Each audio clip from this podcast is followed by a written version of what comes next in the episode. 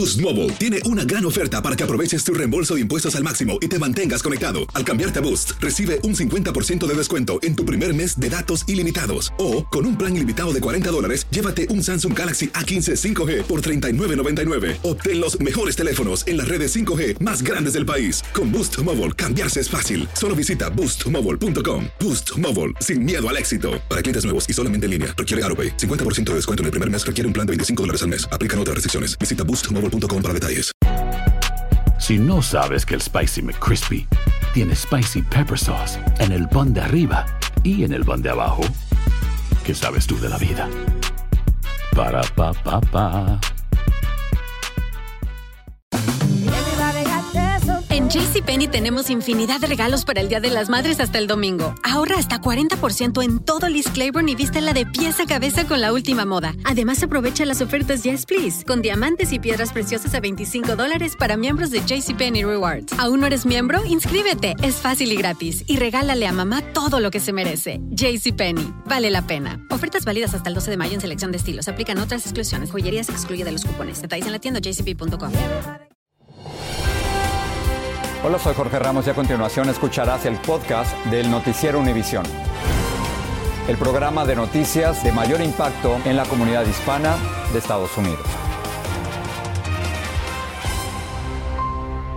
Muy buenas noches, Ilia. Comenzamos con la atención en la Florida por Idalia, esta tormenta tropical que se fortalece peligrosamente en las aguas del Golfo y amenaza con azotar la costa oeste del estado como un peligroso huracán. Y ante el potencial destructor de Idalia, se han ordenado evacuaciones y otras precauciones en esa región que aún está en proceso de recuperación, recordemos, de la devastación causada por fuertes ciclones el año pasado. Así que vamos a iniciar nuestra cobertura con Vilma Tarazona, quien está en vivo desde Tampa. Vilma, cuéntanos cuál es el panorama ahí. ¿Qué tal? Muy buenas tardes, Jorge. Bueno, te saludo desde la Bahía de Tampa. A mi espalda tú puedes ver que el este escenario, una tarde preciosa, pero mañana esto podría cambiar 180 grados. Cientos de miles de personas ya recibieron orden mandatoria de evacuación en algunos condados de la costa noroeste del estado de la Florida. Entre ellos están Hillsborough, Pinelas, Citrus y algunos condados alrededor aquí de la bahía de Tampa. ¿Qué le están pidiendo a esas personas? Que por favor primero traten de irse donde amigos o familiares que vivan fuera de la costa y si ya eso no es posible, pueden irse a los refugios que ya han sido habilitados. Las escuelas públicas, varias de las escuelas públicas son las que sirven de refugio. Ahora, las autoridades han aprendido del pasado y se han dado cuenta que en muchos casos las personas se han negado a abandonar sus viviendas por no querer dejar a sus mascotas eh, solas en, sus casas y eso es entendible. Así que este año, dicen las autoridades, habrá más albergues donde se permite que se lleven a las mascotas. Muy importante que aquellos que necesitan tomar medicina la lleven, que recojan los documentos más importantes y les recuerdan a las personas, estos albergues no son hoteles, así que tienen que llevar su propia agua, sus refrigerios, no hay eh, camas, digámoslo así, la gente se queda en los salones de clase, en los gimnasios y en, en, las escuelas, así que tienen que estar muy atentos, Jorge, a lo que las autoridades vayan diciendo, porque estos fenómenos naturales nos han enseñado que si hoy usted no está en zona de evacuación, mañana esto puede cambiar totalmente. Regreso contigo, Ilia. Importante información, Vilma, muchas gracias. Continuamos con nuestra cobertura de Idalia para saber sobre la posible trayectoria y también las zonas más vulnerables. Nos acompaña en vivo Eduardo Rodríguez, jefe de meteorología de nuestra afiliada en Miami, Canal 23. Cuéntanos, Eduardo, ¿a dónde va Idalia? Gracias, Ilia. Bueno, definitivamente va a azotar el norte de la Florida. En estos momentos ya azotando a Cuba. Está muy cerca del extremo oeste de Cuba, pero todavía como tormenta tropical, viento de 70 millas por hora. Eh, parece inofensiva, pero todas las condiciones del océano y de la atmósfera están listas para que se genere un potente huracán intenso. Hay aviso de huracán para Pinar de Río, pero toda la costa oeste de Florida con avisos, en especial desde Tampa hacia el norte, todo esto es aviso de huracán. Quiere decir, Vientos de más de 74 millas por hora estarán azotando toda esa zona en las próximas 36 horas. Los avisos se han extendido hasta las costas de Georgia y Carolina del Sur, donde pudiera estar llegando por lo menos como tormenta tropical. Algo que es lo peor, posiblemente lo más preocupante, es la marea de tormenta. En áreas de Tampa, Bahía de Tampa, 4 a 7 pies de alto, pero más al norte pudiera llegar hasta 11 pies. Y encima de la marea, está el oleaje, sube la marea, las olas de 5, 6, 7 pies, 8 pies, pues pueden ser un mecanismo demoledor en las zonas que hay la invasión del mar, en especial, repito, desde Tampa hacia el norte. En esta trayectoria, mañana va a ser ya categoría 2, posiblemente en las próximas 36 horas. Llegando a alguno de estos puntos, esto sería exactamente miércoles, horario de la madrugada, amanecer posiblemente en algunos de estos puntos entre Tampa y Tallahassee, Panama City, yo diría, sectores de la costa. Así que esta área pudiera recibir un huracán que hace 50 a 70 años que no hemos visto un huracán en estas características, categoría 3, pero también va a azotar el sur de Georgia, Valdosta y luego llevando vientos de tormenta tropical. Acá dice categoría 1 todavía en las Carolinas. Regreso contigo, Jorge. Eduardo, gracias. Mientras tanto, Italia, como hemos visto, se fortalece rápidamente y puede llegar a la Florida el miércoles como huracán. Nuestra meteoróloga Jessica Delgado nos tiene algunas recomendaciones sobre artículos claves que nos pueden salvar la vida. Jessica, te escuchamos. Y así es, estamos en el pico de la temporada de huracanes y por ello debes saber cuánto tiempo tienes para prepararte cuando se aproxima un ciclón a tu zona. Cuando se emite un aviso de huracán solamente tienes 36 horas para tu preparación. Y estos son los artículos claves que te pueden salvar la vida. Alimentos no perecederos y al menos un galón de agua por cada miembro de tu familia para tres días. Un kit de primeros auxilios, no olvides incluir en él tus medicinas, radio y baterías para que puedas obtener la información más actualizada sobre la tormenta y las condiciones del tiempo alrededor de tu comunidad. Siempre ten tu teléfono con carga por si tienes que pedir ayuda en caso de alguna emergencia. Dinero en efectivo por si los cajeros no funcionan cuando se va la luz. No olvides llenar el tanque de tu auto con gasolina por si tienes que evacuar y recorrer varias millas. Recuerda que puede no estar disponible por varios días. Y siempre ten un plan de evacuación en caso de que las autoridades locales te lo exijan.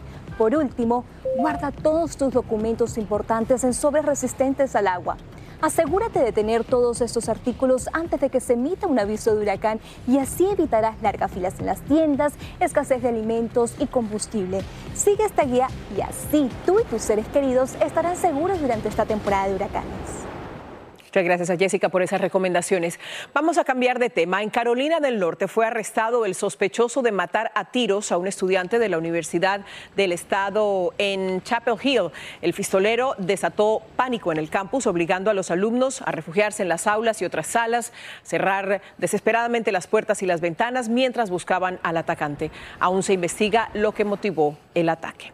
El hombre blanco de 21 años que el sábado mató a tres personas afrodescendientes en un ataque racista en una tienda de Jacksonville, en la Florida, compró legalmente dos armas de fuego este año. El FBI dijo que investiga la matanza como un crimen de odio. El atacante se suicidó de un disparo.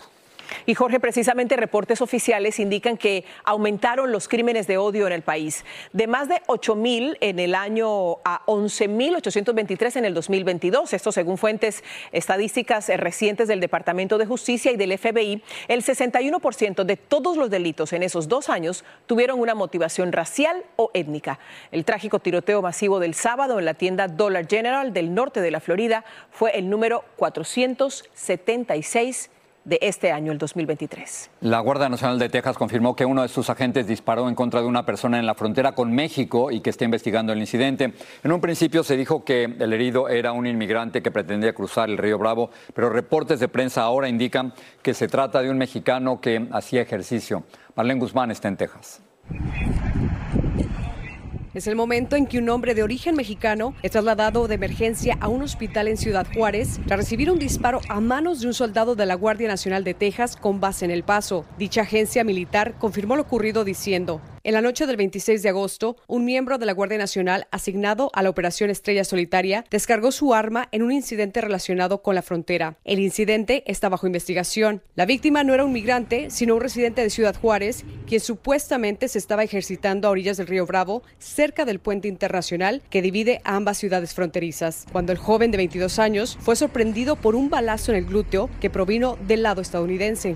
La persona no estaba tratando de cruzar este, la frontera, sino que vio un grupo de migrantes que quisieron cruzar y puede ser que fue una bala perdida. Por su parte, la organización Border Network for Human Rights le exige al Departamento de Justicia de Estados Unidos que investigue el uso de fuerza letal ilegal en este caso. Cabe mencionar que no es el primer caso que se registra. También en enero de este año, un miembro de la Guardia Nacional fue acusado de herir a un migrante en el área de McAllen. Dicho caso todavía está bajo investigación. En San Antonio, Texas, Marren Guzmán, Univision. Ya hay una fecha anunciada para uno de los cuatro juicios que enfrentará Donald Trump. Se trata del caso de Washington DC por intentar revertir los resultados de las elecciones que perdió en el 2020. El expresidente dice estar molesto porque comenzará justo la víspera del llamado Supermartes, que es el día con mayor número de estados en elecciones primarias. Pedro Rojas nos dice lo que ocurrió en la audiencia para determinar la fecha. Para el 4 de marzo de 2024 se iniciará el juicio en contra del expresidente Donald Trump en Washington, D.C., por presuntamente intentar revertir la elección de 2020 y el ataque al Capitolio de 2021.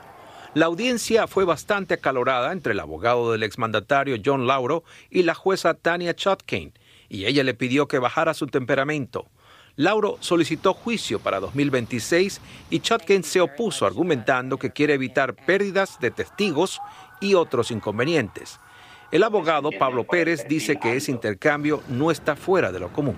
Porque es un juicio bueno, que está siendo relatado al detalle a diario, pero es muy normal. Trump respondió así a la decisión que podría trastocar sus aspiraciones presidenciales porque el 5 de marzo se celebran elecciones primarias en más de una decena de estados. La jueza que odia a Trump me dio solo una prórroga de dos meses, justo lo que quería nuestro gobierno corrupto. El supermartes voy a apelar. Mark Meadows, ex jefe de gabinete de la Casa Blanca, llegó a una corte federal de Georgia y enfrentó a la fiscal de distrito Fanny Willis, pidiendo que el caso en el que es acusado junto a Trump y 17 personas más por supuestamente tratar de revertir la elección sea elevado a una corte federal. Meadows testificó y afirmó que pensó que su actuación estuvo dentro de sus funciones de empleado federal. Al menos cuatro acusados más en Georgia buscan la misma decisión. Abogados de Trump adelantaron que quizás podrían introducir mociones a esta corte para mover este juicio a un lugar donde puedan conseguir jurados que tengan más afiliación al expresidente. Es una batalla procesal que es las reglas del juego antes de que comience el partido. John Lauro no emitió comentarios a los medios, pero en corte también dijo que podría introducir otra moción, alegando que el fiscal especial Jack Smith, quien encabeza el caso, está liderando investigaciones de manera selectiva. En Washington, Pedro Rojas, Univisión. Aloha mamá. Sorry por responder hasta ahora. Estuve toda la tarde con mi unidad arreglando un helicóptero Black Hawk. Hawái es increíble. Luego te cuento más. Te quiero. Be All You Can Be, visitando goarmy.com diagonal español. Hacer tequila, don Julio, es como escribir una carta de amor a México. Beber tequila, don Julio es como declarar ese amor al mundo entero. Don Julio es el tequila de lujo original, hecho con la misma pasión que recorre las raíces de nuestro país. Porque si no es por amor, ¿para qué? Consume responsablemente. Don Julio Tequila, 40% alcohol por volumen, 2020. Importado por Diageo Americas, New York, New York. Si no sabes que el Spicy McCrispy tiene Spicy Pepper Sauce en el pan de arriba y en el pan de abajo, ¿Qué sabes tú de la vida? Para pa pa. Gracias por seguir con nosotros en el podcast del Noticiero Univisión. Vamos a pasar con esta tragedia de un helicóptero que se estrelló cuando iba a brindar auxilio en un accidente de tránsito en la Florida. La aeronave se incendió, como estamos viendo, en pleno vuelo y terminó estrellándose en contra de un edificio de apartamentos, causando la muerte de un socorrista a bordo y de un residente en tierra. El video revela la magnitud del desastre aéreo, como nos cuenta Guillermo González. Las imágenes no pueden ser más dramáticas. Es el momento en el que un helicóptero del Departamento de Bomberos del Condado Broward, en Florida, pierde el control y cae después de incendiarse en pleno vuelo sobre un condominio de apartamentos. Al menos dos personas murieron y otras cuatro resultaron heridas. Momentos después de la tragedia, hablamos con algunos de los sobrevivientes de origen hispano. No, yo no sé ni qué hacer, me asusté. Imagínense si yo regreso a, recoger algo, no saqué la llave del carro, no saqué mi cartera, no saqué mis papeles, no saqué nada. Andaba con pijama, tuve que ir aquí a comprar algo para ponerme. ¿Estaba usted sola con su perrito? Sí, con el perrito, con el señor que lo conté ahorita, ella también estaba. Estábamos nosotros normal. Esta señora estaba justo en el departamento contiguo Dice que escuchó un fuerte sonido y momentos después logró escapar en medio de los escombros. La esposa de Sergio y su bebé de tres meses de nacido lograron salir de la casa a pocos metros de las llamas. No, pues fue angustioso porque mi esposa estaba allá adentro, en el building, y ella fue la que se dio cuenta como del momento del estruendo.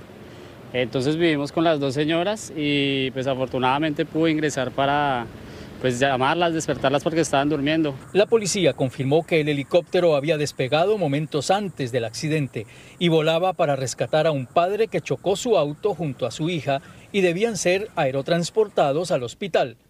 Justo entonces ocurrió la tragedia. Un incendio se produjo a bordo. Ellos hicieron lo que pudieron para apagarlo, pero otras fallas mecánicas ocurrieron, produciendo el accidente, dijo el alguacil del condado Broward. El capitán Jackson era un veterano bombero, paramédico y piloto que llevaba cerca de 19 años prestando sus servicios en el Departamento de Bomberos del condado Broward.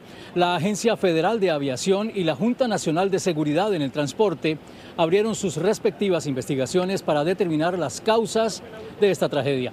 En Pompano Beach, Florida, Guillermo González, Univisión.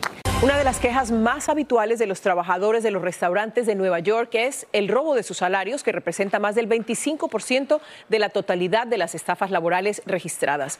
Aunque, como nos informa Blanca Rosa Vilches, no es el único sector que hace este tipo de reclamos. Tiene casi 20 años trabajando en restaurantes. Y en todo este tiempo, Benito Hernández dice que le han robado su salario ya tres veces. ¿Le reclamaste? Claro, sí y pues como se molestó, pues, nos sacó del trabajo. Benito es uno de los más de 127 mil trabajadores de Nueva York a quien le han robado varias veces su sueldo. En los últimos cinco años, juntos les han robado 203 millones de dólares. Si la persona no te deja propina suficiente y digna, pues no hay, literalmente. La cuarta parte de los robos salariales ocurren en restaurantes. Solo esta organización tiene 530 denuncias. De esos 530, a lo que quiero llegar es que se engloba más de un millón de dólares robados. Solo de 530 miembros de NICE, eh, cuando pululan muchos más. Efectivamente, en el sector salud los robos salariales ascienden a 28.4 millones, en construcción 27.6 millones, conserjería y tiendas 5.9 millones y en supermercados y abarrotes 5.8 millones, según ProPublica. Yo hice cuando quise 22 casos en un año y después se dejaron de hacer. La falta de consistencia en procesar las denuncias es parte del problema, dice esta organización. El gobierno no ha puesto una intención de atacar esto de raíz consistentemente. El problema es que hay varios años que hacemos una gran campaña donde hay una gran concentración del robo del salario eh, y de momento nos olvidamos de eso. Benito logró recuperar 30 mil dólares, casi la mitad de lo que le deben. De los 317 mil trabajadores de restaurantes en esta ciudad, el 44% es hispano. De allí que las organizaciones que luchan por sus derechos laborales también están dando charlas en español. Ciudad de Nueva York, Blanca Rosa Vilches, Univisión. Ahora México, falta menos de un año para las elecciones presidenciales en México y la selección de los candidatos está llegando a su etapa final. Este fin de semana, los aspirantes a la candidatura presidencial de Morena, que es el partido que lidera las encuestas, el partido del presidente, cerraron sus giras de promoción. Pero como nos dice Jessica Cermeño, al menos dos de ellos ya denunciaron irregularidades. Los seis aspirantes a la candidatura presidencial de Morena, el partido del presidente Andrés Manuel López Obrador, ya finalizaron sus 70 días de campaña de promoción por todo México. Es tiempo de mujeres. Es transformación y es mujer. Nuestro movimiento es el que más ha luchado, exigido que la gente defina ¿Quién va a encabezar a la 4T? Con un voto secreto y libre. Es que ahora, tras las giras de promoción, la Comisión de Elecciones del Movimiento de Regeneración Nacional, junto con otras cuatro encuestadoras, distribuirán al menos 12.500 cuestionarios entre la militancia para definir quién es el más popular. Y ese será el candidato presidencial, aunque el ex canciller ya denunció favoritismo por la ex jefa de gobierno. Bastaba ver en las carreteras los miles de espectaculares o las miles de bardas o lonas instaladas. Para constatar que algunos tenían muchos más recursos que otros, aunque cada uno solo podía utilizar casi 300 mil dólares. No podemos darnos el lujo de que por ambiciones personales no construyamos en lo colectivo Los resultados de la encuesta de Morena se darán a conocer el próximo 6 de septiembre y en estos días los aspirantes a la candidatura no podrán hacer proselitismo. El ganador se enfrentará a la banderada del frente opositor, que está entre las senadoras Beatriz Paredes y Xochitl Gálvez. ¿Quieres que regresen los que estaban o quieres que continúe la transformación? Aunque las autoridades electorales le exigieron a López Obrador, no opina. En México, Jessica Cermeño, Univisión. Pasamos a España, donde sigue la polémica por el beso sin autorización que el presidente de la Federación de Fútbol, Luis Rubiales, le dio a la capitana de la Selección Nacional Femenina, Jennifer Hermoso. El directivo podría ser acusado de agresión sexual y la Fiscalía de España abrió una investigación y elevó una queja ante la UEFA. La Federación Española también se quejó ante el mismo organismo señalando al gobierno español de intromisión. Rubiales está suspendido provisionalmente como presidente de la federación de ese país y se niega a dimitir. Bueno, el equipo de los Estados Unidos ganó este fin de semana el título de la Serie Mundial de las Ligas Menores. Jorge, nos representaron a todos y vienen de la pequeña comunidad de El Segundo en California. Romy de Frías nos habla de su hazaña, de la celebración y de un jonrón, lo vas a ver, que lo cambió todo.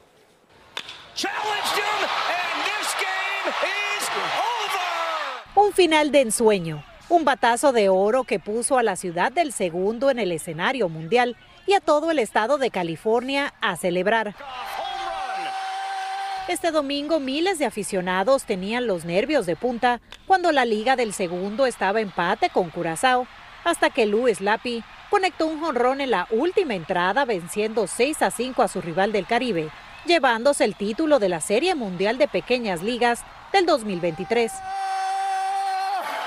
Just crazy to think, wow, I actually won it. It's it's so cool. Para esta liga es la primera vez en la historia que ganan el campeonato y su alegría es palpable. We did it.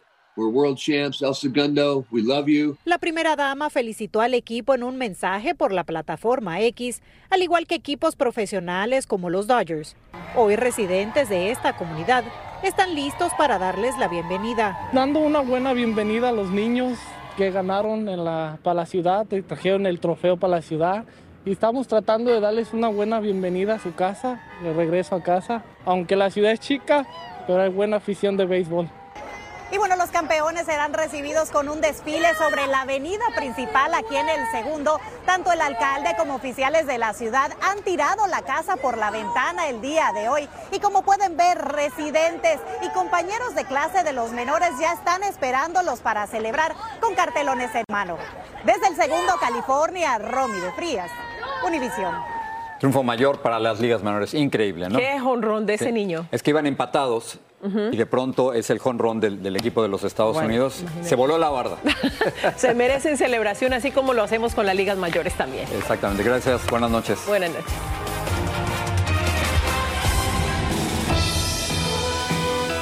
Así termina el episodio de hoy del podcast del Noticiero Univisión. Como siempre, gracias por escucharnos.